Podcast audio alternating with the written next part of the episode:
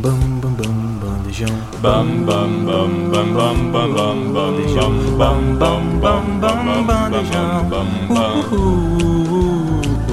bam bam bam bam bam bam bam bam bam bam bam bam bam bam bandejão. Bandejão 104.7 Muito boa tarde, queridos ouvintes da nossa rádio universitária Bandejão 104.7. Esse é o nosso quadro Papo Cabeça. Eu sou a Maria Vitória, ou Mavi, como vocês já conhecem, e hoje eu tô aqui com a nossa convidada mais que especial, Paula Favarato. Boa tarde, Paula. Oi, gente, boa tarde. Prazer enorme conversar com vocês. E as nossas locutoras, Gabi Maia Boa tarde, pessoal. É um prazer estar aqui. e Isabela Oliveira. Boa tarde, gente. Bom, e no quadro de hoje nós vamos falar um pouco do conflito entre Israel e Palestina e o que que tem acontecido nessa região do Oriente Médio e os desdobramentos desse conflito. Bom, hoje a gente trouxe a Paula aqui, que é professora de geopolítica, né, Paula? E ela entende bastante sobre a temática e ela vai conversar um pouquinho com a gente para poder trazer esse assunto da melhor maneira possível para vocês. Bom, então, Paula, eu queria que você fizesse uma breve contextualização desse conflito, do que que que está acontecendo, mas o que, que aconteceu antes desse ataque do Hamas contra Israel. Eu acho que a grande questão é que nenhum conflito é simples, mas esse especificamente é extremamente complexo. Ele tem várias camadas diferentes de diferentes assuntos que, na minha opinião, tornam a área simplesmente improvável de um processo de paz. É muito complicado começar a falar desse jeito, mas é, é um, conflito, um conflito de um grau de complexidade muito grande.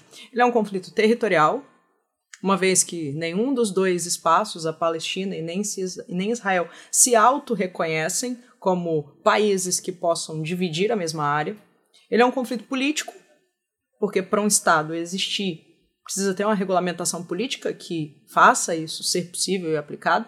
E o mais complicado é um conflito de cunho religioso, porque de um lado você tem uma população palestina predominantemente muçulmana, que se acha dona dessa área por processo de ocupação, e você tem uma população predominantemente de religião judaica que se acha dona também de fato desse território por predestinação da própria religião. Então, se eu misturei política, território e religião na mesma situação com dois povos que não acham um meio termo, é certo que isso vai dar conflito e existe conflito nessa região diretamente envolvendo esses dois povos desde 1948 um ano depois que a ONU resolveu criar os dois estados, Palestina e Israel. Então pense só, cria em 48 e em 47 a primeira guerra já é automaticamente em 1948. Daí para frente você teve diferentes episódios de grandes conflitos envolvendo não só a Palestina e Israel, mas os povos ao redor, Egito, Líbano, Síria, Jordânia, todos eles árabes, portanto todos eles contrários a criação de Estado de Israel, porque todos são predominantemente islâmicos, então não reconhecem um outro grupo nesse território. 1956 você teve a Guerra de Suez, 1967 a Guerra dos Seis Dias e não por acaso em 1973 o último conflito que foi a Guerra do Yom Kippur.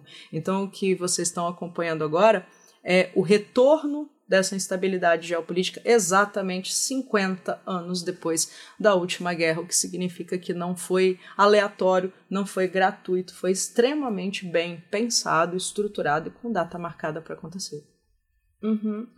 E esse conflito, ele, ele já estava dando sinais de que ia acontecer mesmo, como você disse. Porque, por exemplo, nós tivemos é, recentes conflitos ali ao redor na Síria e tava falando assim muito da questão do Líbano também e o Hamas ele é um grupo de, de classificado como grupo terrorista por vários países. Você poderia falar um pouquinho sobre esses grupos que que existem ali que, que não tem só o Hamas tem o o Hijad né? Acho que é assim que pronuncia. Jahid, não? Jahid não sei. Mas, enfim. É, e outros grupos também. Você poderia falar um pouco sobre essa questão? Tipo, se eles são realmente classificados como terroristas ou se isso é uma visão que, que já é uma visão islamofóbica, por exemplo, que tem muito também. Então a gente já falou que é uma região complicada, né? Uma região problemática e uma região temperada com questão religiosa. Existem realmente várias dissidências de grupos extremistas que têm como bandeira religião, mas assim, isso a gente não pode dizer que é exclusivo do Oriente Médio, afinal de contas, se mata e se morre por religião desde sempre em todos os lugares do mundo, né? É, existem, existem grupos terroristas atrelados ao cristianismo na Europa, a gente tem aí o Exército Republicano Irlandês, por exemplo, para contar essa história, isso é pouco falado, isso é midiaticamente pouco trabalhado, mas quando se fala em grupos islâmicos, a gente tem sempre um tempero de islamofobia que veio depois do atentado às Torres Gêmeas do 11 de setembro em 2001, né?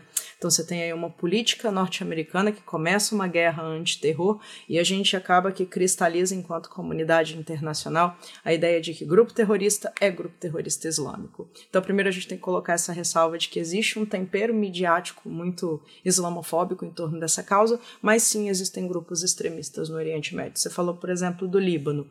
O Líbano vive uma guerra civil interna, uma desestruturação política interna muito complicada, e dentro do Líbano você tem um grupo chamado Hezbollah, Uhum. certo? Então, anti-Israel também, porque todos os vizinhos odeiam Israel, uma vez que todos os vizinhos são predominantemente muçulmanos.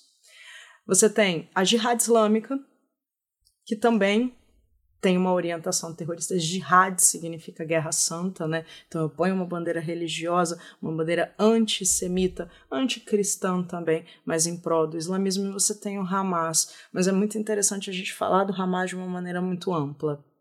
O Hamas é formado por uma tríade de constituições. O Hamas é grupo terrorista, tanto se vê desde sexta para sábado uma atuação extremamente violenta do Hamas. Ele também é partido político desde 1987. Ele é um partido político estruturado na faixa de Gaza, inclusive venceu eleições contra outro partido, que é o Fatah. Então, existe uma representatividade política para o Hamas. E você tem uma terceira parte dele, que é a parte assistencialista social. Palestinos vivem em situação muito complicada, não são considerados um país por boa parte daqueles espalhados pelo globo terrestre, vivem ali disputando territórios com Israel, então você tem um conjunto de população muito pobre e o Hamas entra aí também com essa assistência social em que sentido? Abertura de escolas, leitos hospitalares, reconstrução de território. Por isso que a população simpatiza tanto com o Hamas, porque aí promove um assistencialismo a esse grupo. Então, esse Hamas, que não reconhece Israel em nenhuma esfera, tem um braço terrorista que foi o braço que organizou os atentados, os ataques a míssil de sexta para sábado. Mas o que esses grupos todos têm em comum, principalmente o Hezbollah, a Jihad Islâmica e esse braço militarizado do Hamas? Todos eles são contra o Estado de Israel. E acham que esse Estado deve sair de lá, mesmo que por uso de força física. Ok? Uhum. E você poderia explicar um pouquinho sobre o que, que é o domo de ferro que, que Israel utiliza como forma de defesa há muito tempo. Pois é, então vamos lá, né? Vamos pensar que você vive cercado e rodeado de inimigos que te odeiam de manhã, de tarde, de noite, 24 horas por dia. Vários, vários países ao redor. Então, Israel, que não tem pouco dinheiro, é um dos países mais ricos do mundo, com a maior renda per capita, investe sempre muito em segurança. O exército israelense é um exército muito bem estruturado, é um exército extremamente bem armado e que conta com defesas por terra, por ar, enfim, de todas as diferentes maneiras que você puder imaginar. Então, eles desenvolveram uma tecnologia chamada domo de ferro. Via de regra, de maneira muito simples, para a galera entender, o domo de ferro intercepta mísseis antes que eles entrem no espaço físico de Israel. Eu joguei um míssil contra você, automaticamente Israel manda mísseis no sentido oposto que vão abatê-los no ar antes deles se chocarem com o chão. Então, eles estão em toda a direção do Estado de Israel, promovendo a constituição de uma cúpula ao redor. Uhum. Dá para ver em várias imagens dessas que são divulgadas na internet, é, explode como se fosse fogos de artifício no céu, ou seja, não vai entrar em terra. E por que que o domo de ferro foi tão falado nesses últimos dias? Os ouvintes de vocês devem ter esbarrado em notícias em relação a isso. Porque o ataque o primeiro ataque do Hamas, segundo o Hamas, ele enviou mais de 5 mil mísseis num período de duas horas e meia. Israel não admite 5 mil mísseis, fala de 2.300, mas que seja, não deu para suportar. O sistema de defesa não conseguiu interceptar a quantidade de mísseis que chegou, ou seja, o Hamas conseguiu estourar o limite do domo de ferro. E detalhe, cada míssil que Israel manda para interceptar os mísseis de chegada custa entre 6 mil e 20 mil dólares para É cada míssil. E isso, eles são financiados pelo, principalmente pelo Irã também, né? Ah, você diz os mísseis que O- o, o Hamas, Hamas, enviou? é. Perfeito, vamos lá. É, o Hamas ele precisa de apoio externo para combater Israel. Com certeza absoluta, eu não tiro do bolso 2 mil ou 5 mil mísseis de uma hora para outra. O maior apoiador externo do Hamas é o Irã, que é um país extremamente militarizado, que inclusive tem até um programa nuclear, que dizem que faz bomba, mas até agora não acharam nenhuma, então é muita especulação ocidental também, mas ele tem um programa de enriquecimento de urânio que é acima da média pacífica, mas é um país militarizado, é um país que conta com uma estrutura bélica muito bem definida e possivelmente é o maior parceiro do Hamas, porque o Hamas sozinho dificilmente conseguiria uma força tão grande. É, em relação aos outros países, né, que acabam é, se manifestando é, a favor ou contra algum dos lados dessa guerra, o que que cada país acaba ganhando ou perdendo, apoiando ou não Israel, ou apoiando ou não a Palestina? Os Estados Unidos, essas grandes potências que a gente sempre espera saber o posicionamento, e eu gostaria que você falasse um pouco mais sobre isso. É, apoios externos, eles são é, muito, muito orientados sempre de acordo com o interesse do país apoiador, né? Quem criou Israel em 1947 foi a Organização das Nações Unidas. Ele é apadrinhado diretamente pelos Estados Unidos, pelo Reino Unido, pela Franca, pela França um pouco menos pela Rússia, porque onde tem Estados Unidos põe a Rússia no sentido contrário, é uma geopolítica que existe até hoje, né? A China não se pronuncia muito, mas também não é tão favorável. Mas por que, que os Estados Unidos são sempre tão defensores de Israel? Primeiro, porque criaram o Estado de Israel em 1947, são literalmente padrinhos do Estado de Israel. Segundo, porque boa parte dos banqueiros americanos, estou falando de capital financeiro, donos de instituições financeiras dentro dos Estados Unidos são pessoas de origem judaica. Então, se você não me apoia, eu tiro o dinheiro do seu país, levo para outro lugar, levo os meus investimentos para qualquer outra parte do globo terrestre e dou para você de presente uma crise financeira, uma crise bancária que vai ser uma crise generalizada. E também tem um outro aspecto histórico que é a questão de uma lembrança do processo do Holocausto, um apoio a Israel. Israel pode existir enquanto espaço, enquanto país, enquanto território. Isso é justo, isso é digno, como se fosse correção histórica do período do Holocausto, onde uma quantidade imensa de judeus acabaram sofrendo um processo de massacre por não terem um território vivo na sua casa. Sou submetido em termos de violência, ninguém faz nada, então agora você tem o seu Estado. Vou te dar um apoio, te reconheço enquanto nação, mas eu sempre discuto geopoliticamente. Criou dois Estados em 47 porque reconhece Israel e não reconhece a Palestina. Dois pesos e duas medidas. Acaba que não, não sendo justo, né, com, com a Palestina. Sim, com certeza. você- quando você reconhece um e não reconhece o outro, aí fica muito difícil de, de não ter um conflito, né? Como você disse, o conflito começou praticamente automaticamente quando foi estabelecido o Estado de Israel. Automaticamente, perfeito. É, em momentos como esse, é muito importante a gente ter debates como o que a gente está tendo agora, para que a gente se, se informe de fato do que está acontecendo. Porque rola um monte de informação nas redes sociais, principalmente. Você é bombardeado de vídeos que muitas vezes não são nem verdadeiros, de relatos e traduções que são duvidosas, que a gente não tem é, embasamento correto para poder usar aquilo como, como fator que vai fazer você é, construir um, um pensamento crítico e moldar a sua opinião acerca desse conflito. Eu queria que você destacasse assim a importância de falar melhor desse, desse conflito, de falar melhor sobre a cultura desses povos e realmente entender o que está acontecendo ali.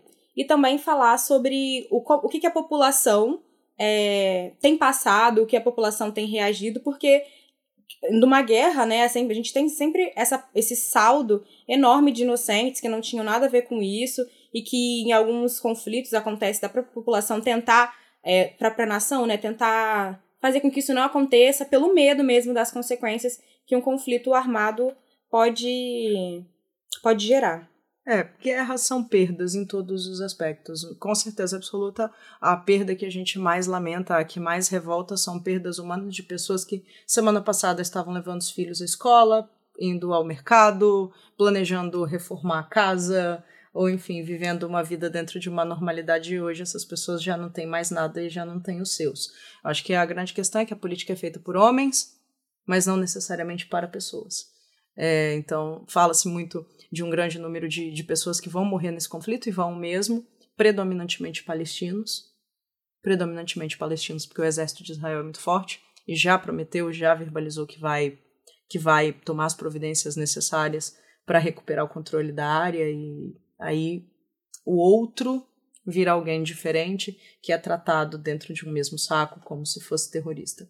Então, é um, é um conflito que infelizmente promete um saldo de mortos e de desaparecidos muito grande para os dois lados, pendendo muito mais para o número de mortes palestinas, porque são mais vulneráveis. Mas você tocou num ponto crucial de tudo isso. Eu acho maravilhoso, eu acho incrível o acesso que as pessoas têm à informação, mas ao mesmo tempo que é, nosso meio técnico, científico, informacional, muito recheado de um bombardeio literalmente de informações vindas de todos os lados, ele nem sempre tem uma conversa honesta como essa que a gente tem aqui. Vamos explicar fatos.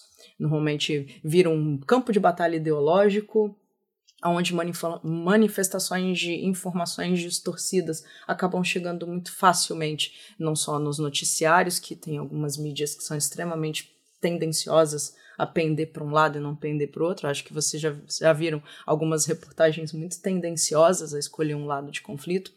Muitas delas desconhecem o histórico que a gente acabou de contar aqui, que é problemático de duas regiões, duas populações, e a manipulação dessa informação em prol de uma causa ideológica que você de repente congrega e eu não congrego, transforma tudo isso num verdadeiro ringue. Pra vocês terem uma ideia, nós do Café com Mapa, do meu podcast, nós somos membros da Rede Nacional de Combate à Desinformação. Somos reconhecidos como uma fonte segura de transmissão de conhecimento.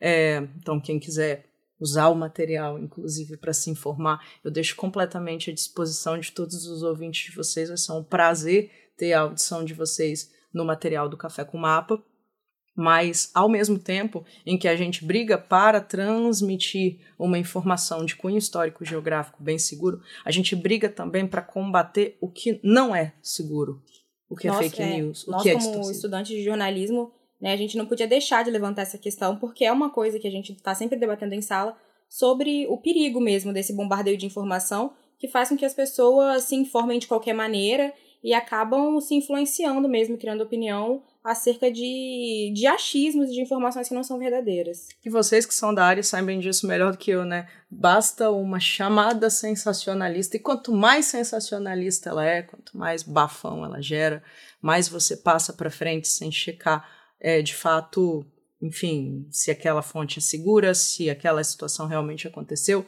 E o mais complicado disso tudo, né, como a gente conversou agora há pouco, a gente já vive um contexto de islamofobia, então, o Hamas, é, isso é onde me preocupa muito, que as pessoas façam uma distinção. O braço armado do Hamas não é a Palestina como um todo. Muito menos o braço armado do Hamas e a violência que ele propagou significa uma causa árabe como um todo, né? E a gente tem essa tendência um pouco perigosa de transformar tudo na mesma coisa, enfim, e passar para frente um processo de desinformação que é perigosa. Foi o que aconteceu também com, com a Primavera Árabe, né? Com as notícias que saíam nessa época de 2011, se eu, me corrija se eu estiver errado, mas acho que foi 2011 mesmo que aconteceu a Primavera Árabe. E eu lembro que eu era criança, mas eu via as notícias e a islamofobia estava muito, muito forte nessa época, porque saía a notícia que aconteceu tal coisa na Síria, outra coisa na Cisjordânia, e a situação ficava meio caótica, assim, tanto literalmente quanto na questão de informação. Sim, com certeza. E acaba tornando algo polarizado, é como se a gente estivesse assistindo um jogo de futebol e a pessoa tivesse que escolher um lado ali, sendo que é uma questão super complexa e que no final é pessoas que estão realmente vivendo uma situação extremamente perigosa, estão morrendo vivem no caos de uma guerra e isso é ruim para todo mundo que tá ali. Isso com certeza absoluta mesmo, porque como você falou agora, é nós, o brasileiro em termos gerais, é, ele não, ele não viveu uma história recente, principalmente, em que nós tivéssemos guerras por disputas de território. Então a gente olha para isso com uma estranheza que, enfim, né, eu sempre vou olhar com estranheza, embora eu seja professora de geopolítica, essa não é a minha realidade. Então, guerras é, acontecem por motivos que eu desconheço porque isso não faz parte da minha constituição, ter que lutar por um lugar, lutar por uma casa, lutar por uma existência. Então eu também acho muito arriscado isso que você falou de tomar um partido baseado no que eu acho certo, sendo que eu não vivo essa realidade. Por isso eu acho que a minha proposta sempre foi: vou te explicar o que está acontecendo, vou te explicar um lado, vou te explicar o outro. Quiser tomar partido que eu acho muito bacana se posicionar em relação a uma causa, escute todos os lados. Depois que você analisar tudo, tome o seu partido. Mas ainda assim, é necessário entender que tomar um partido de algo que não faz parte da nossa história é uma coisa muito arriscada. É muito perigoso isso, porque eu tenho visto também muitas celebridades, por exemplo, na internet, em que já saem fazendo textões e falando a opinião delas que e apontando o dedo e condenando um lado ou outro, sendo que você vai ver e essa pessoa não acompanha a geopolítica, você não vê ela falando de, de situações de outros lugares em que acontecem esse tipo de conflito, como por exemplo na África agora a gente está tendo o conflito na, na Etiópia, se eu, se eu não me engano, e o jeito que, que a notícia chega é totalmente diferente, a reação das pessoas a notícias de conflitos na Europa e conflitos no Oriente Médio é totalmente diferente. Totalmente. O posicionamento delas é, é, é, totalmente diferente. O olhar que elas têm sobre essas coisas é diferente. Com certeza. É, voltando nos assuntos de relações internacionais, queria que você falasse um pouquinho mais pra gente é, como o Brasil geralmente se posiciona historicamente em conflitos é, dessa magnitude e atualmente como ele está se posicionando e o que que isso também né, é, influencia na economia, na política do Brasil. É uma excelente colocação, né? Então vamos inserir a gente no meio disso tudo, é, até para a galera poder acompanhar isso no panorama dia a dia. Primeiro, a geopolítica, geopolítica e política são duas coisas muito diferentes, né? A geopolítica ela versa sobre como viver entre 193 países.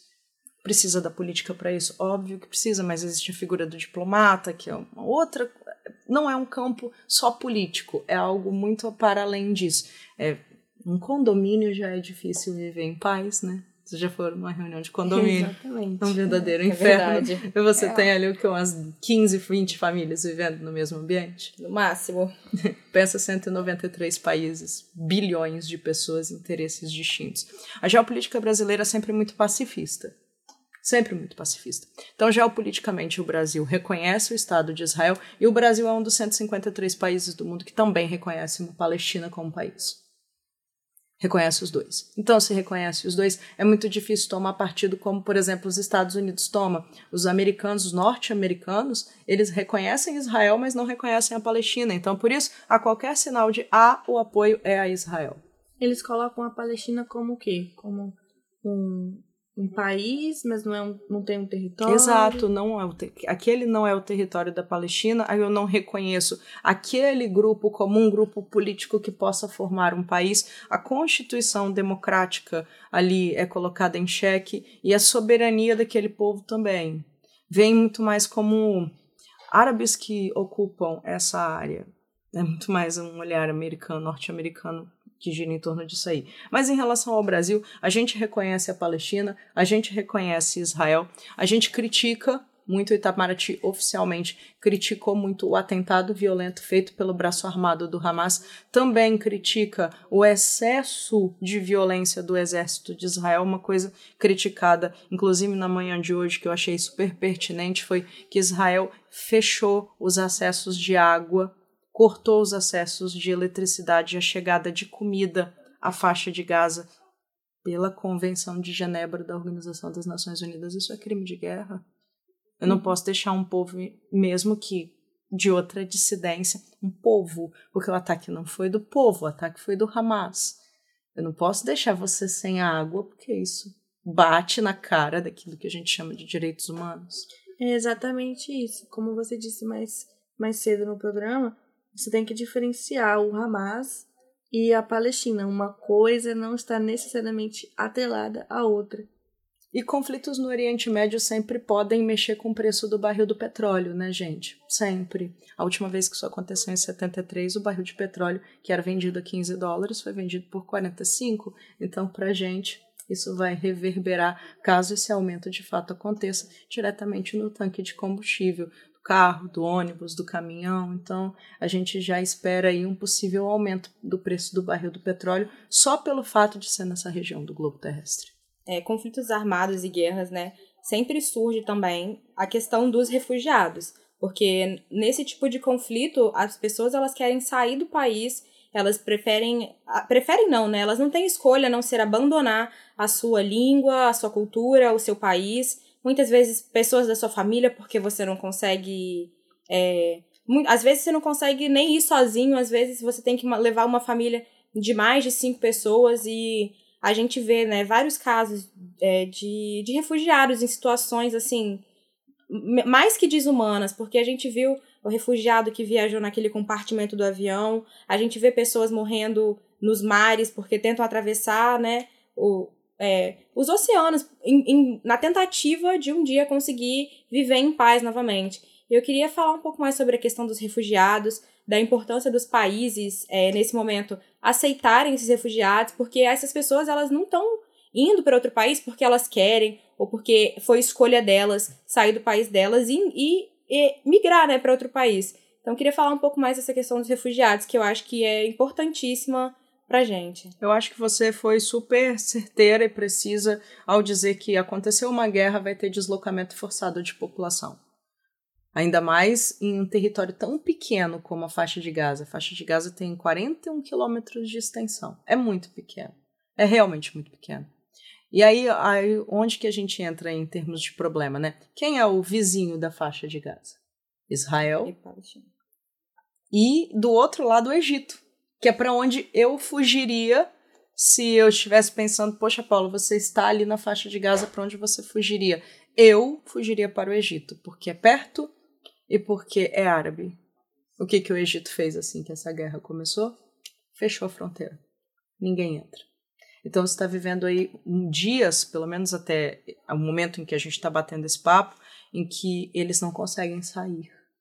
Pensa no desespero disso. Ter uma fronteira fechada. Né? Mas o refúgio é um grande problema porque não se deve fechar a porta para quem precisa em uma situação como essa, mas ao mesmo tempo os países argumentam que recebem um número muito grande de pessoas e como vão dar conta dessas pessoas. Sabe o que é muito estranho também, como eu já mencionei? É diferente o olhar das pessoas para esses refugiados, porque na hora da guerra da Ucrânia, muita gente na Europa abriu as portas e falou: vem que eu te dou refúgio, é, coitados. De fato, de fato, isso é inegável que, que é necessário uma assistência. Mas quando se trata de países muçulmanos, de países do Oriente Médio, essa ajuda já é mais com um pé atrás.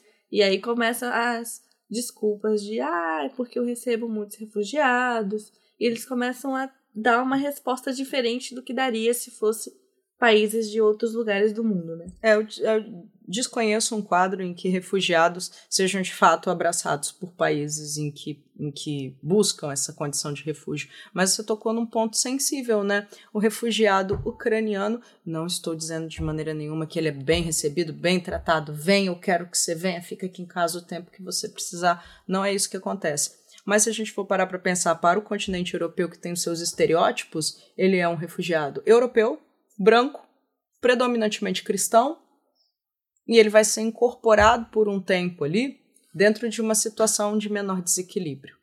Então, sim, é, infelizmente, ainda vivemos uma sociedade em que os pesos e as medidas são diferentes dependendo de onde você nasceu.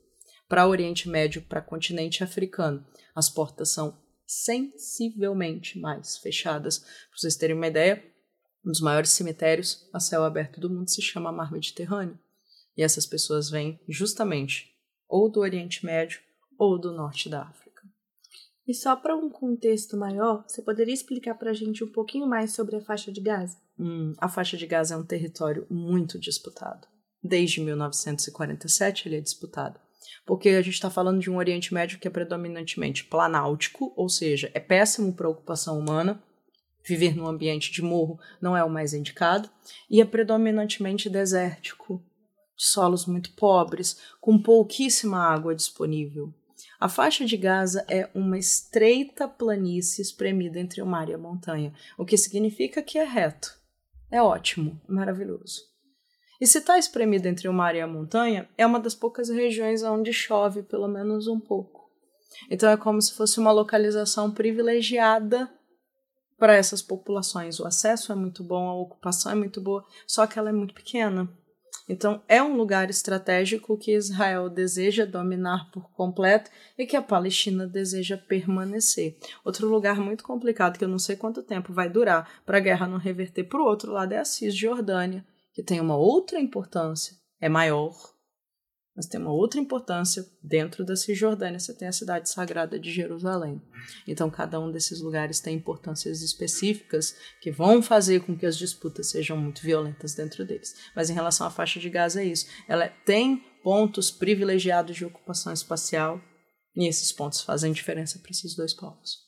A gente marca os conflitos históricos muito por acordos que são feitos durante né, o conflito e após o conflito, né? Isso pode marcar as fases de uma guerra e até mesmo o final de uma, né? Eu gostaria de saber quais são os acordos já existentes acerca de, desse conflito e também se não há possibilidade, né, de, como você falou, citou anteriormente, que você não vê muito processo de paz por agora. E se não for o acordo, né, a solução, quais são os passos para que essa, esse conflito comece a, a desacelerar e que as coisas assim tenham uma pelo menos alguma perspectiva de melhora. Então, já existiram tentativas de acordo de paz entre Palestina e Israel, entre árabes e israelenses como um todo, né? 1979 você teve o primeiro acordo de paz, chamado de Acordo de Camp David, onde o Egito falou: sair do conflito, não brigo mais devolve aqui meu território, eu vou reconhecer Israel, gente, desculpa aí, não quero permanecer. Então é um acordo relativamente bem sucedido, porque um país árabe abandonou a briga. Isso foi em 79. Em 94, teve um outro acordo, eu lembro desse de 94, eu era criança, eu lembro que na mídia só se falava disso, que foi o primeiro acordo entre Israel e Palestina, de fato. Um líder israelense e um líder palestino assinaram um acordo de paz, onde, olha só, Vamos parar de brigar e vamos tentar ter dois estados? Assinaram um acordo de paz pouco tempo depois, menos de três meses depois. O líder israelense que assinou esse acordo de paz foi morto por um israelense que não concordava com o acordo de paz. Alguém do próprio povo. E quem veio depois dele? Nossa, sua pergunta é de uma importância tremenda. Quem veio depois desse líder assassinado que foi flexível, que foi um pouco mais liberal, que tentou um acordo de paz, foram governos de Israel ultranacionalistas. E o ultranacionalista, olha a importância disso, né? O ultranacionalista, ele não vai aceitar dividir. O, acho que o governo de Israel nunca foi tão ultranacionalista como ele é hoje. Se o pessoal quiser depois fazer uma procura em torno do primeiro-ministro de Israel, Benjamin Netanyahu, eu acho muito difícil que ele faça um acordo de paz por causa da característica ideológica polarizada que a colega falou agora há pouco, que é o que tem alimentado esses conflitos. Por outro lado, você concorda comigo que enquanto tiver um Hamas, também é muito difícil se fazer um acordo de paz com alguém que soltou 5 mil mísseis na sua cabeça há algum tempo atrás. Então, acho que a permanência do Hamas dificulta um acordo de paz, a permanência de um governo israelense ultranacionalista também dificulta um acordo de paz, por isso que eu não vejo um caminho muito aberto para isso. Ah, mas e a ONU? Por que, que a ONU não faz nada? Por que, que a ONU não mete um pé na porta, ocupa militarmente, organiza tudo isso? Porque para a ONU entrar militarmente, ela não pode ter negativa, não pode ter veto de cinco países. Um dos cinco: Rússia, China, França, Estados Unidos e o Reino Unido. Dificilmente esses cinco vão votar juntos, porque eles têm interesses diferentes nessa área e apoiam diferentemente esses países. Então, essa é a dificuldade de um acordo de paz nessa região. Chegar a um meio termo entre populações, povos, governos e grupos extremistas que não vão aceitar ceder. É como se fosse um cabo de guerra mesmo, em que ninguém soltasse a corda. né? Exatamente. É exatamente isso.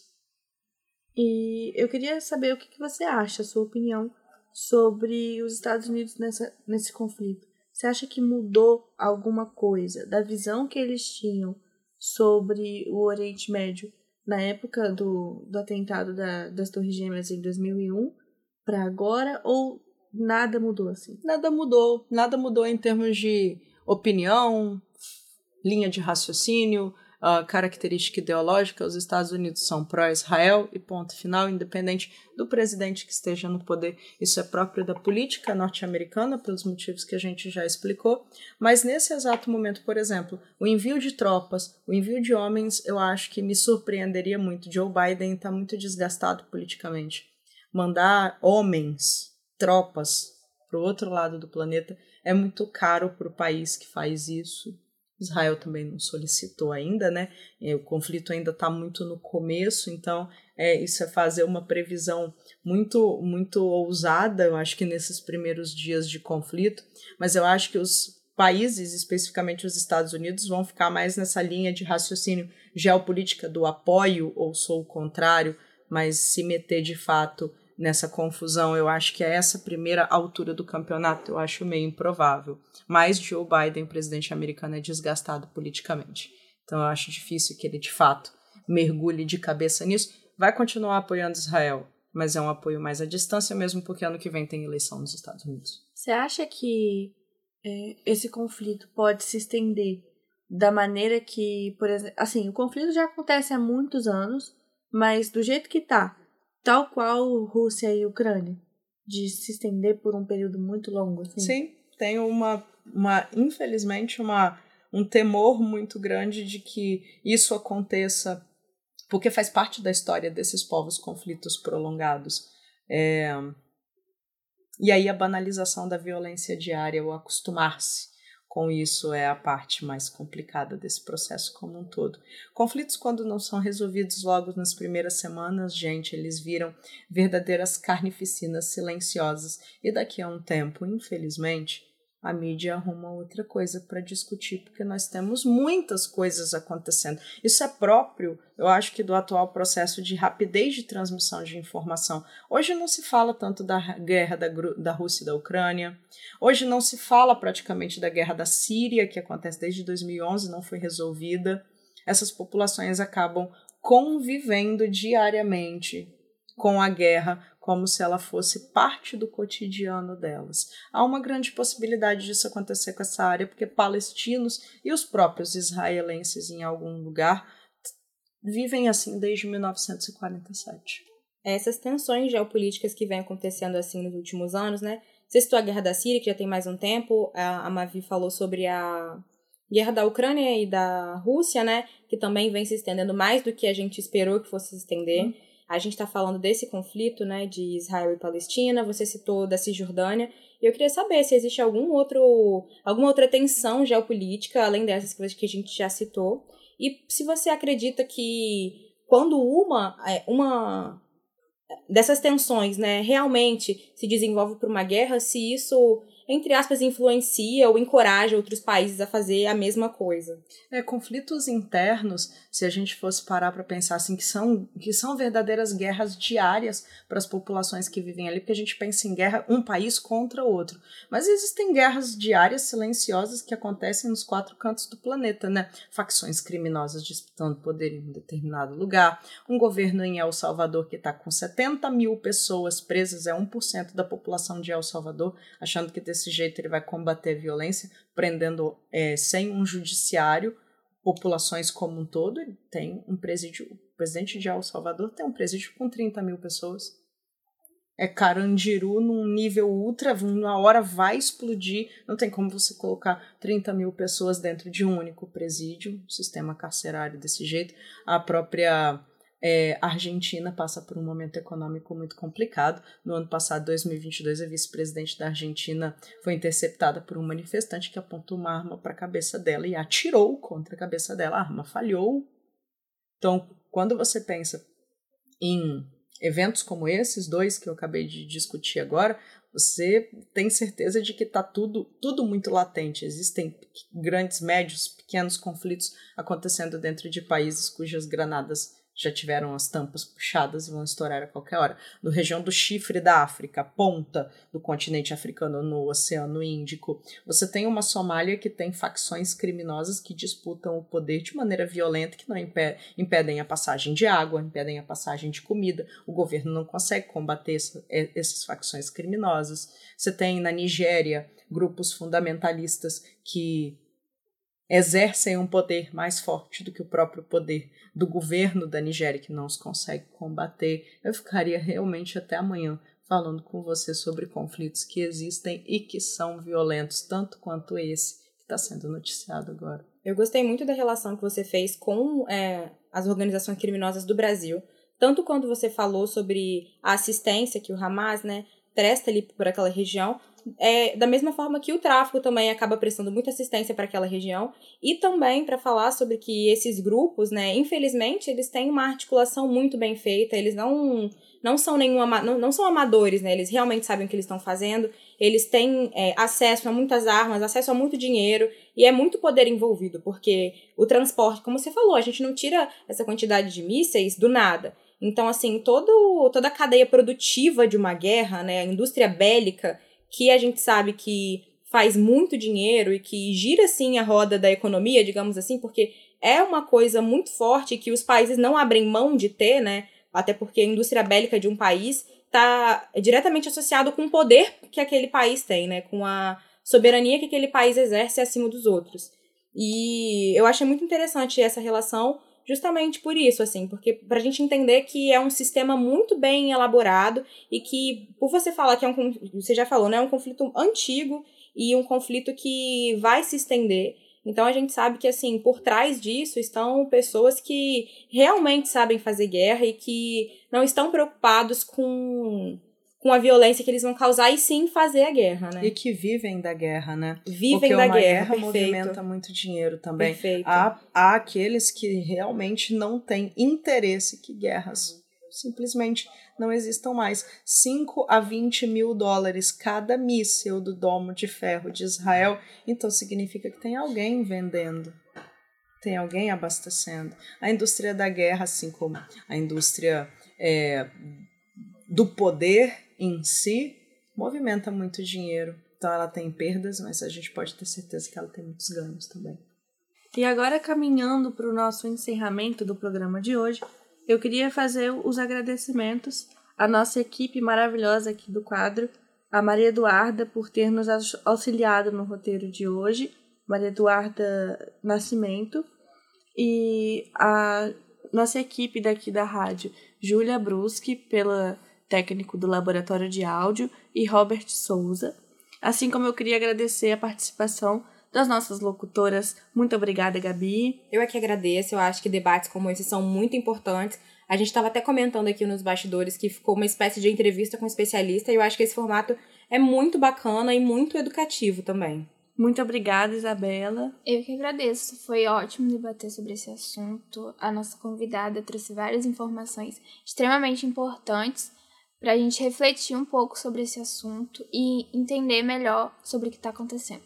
E nosso muito obrigada também a Paula Favarato, nossa gênia da geopolítica. Gente, prazer enorme. Inclusive, deixo à disposição de vocês, todos que estão ouvindo, os podcasts do Café com Mapa no Spotify são gratuitos. É um, foi um programa que nasceu com o objetivo de ajudar essa galera que está aí no pré-vestibular a estudar de maneira mais autônoma, escutar um assunto explicado histórico e geograficamente falando. A gente acabou caindo na graça do grande público quando quer saber de alguma coisa, procura a gente para uma, uma escuta e estou totalmente à disposição de vocês. Sempre que precisarem, é um prazer voltar a qualquer coisa que diga respeito à universidade. É como se a gente estivesse voltando para casa.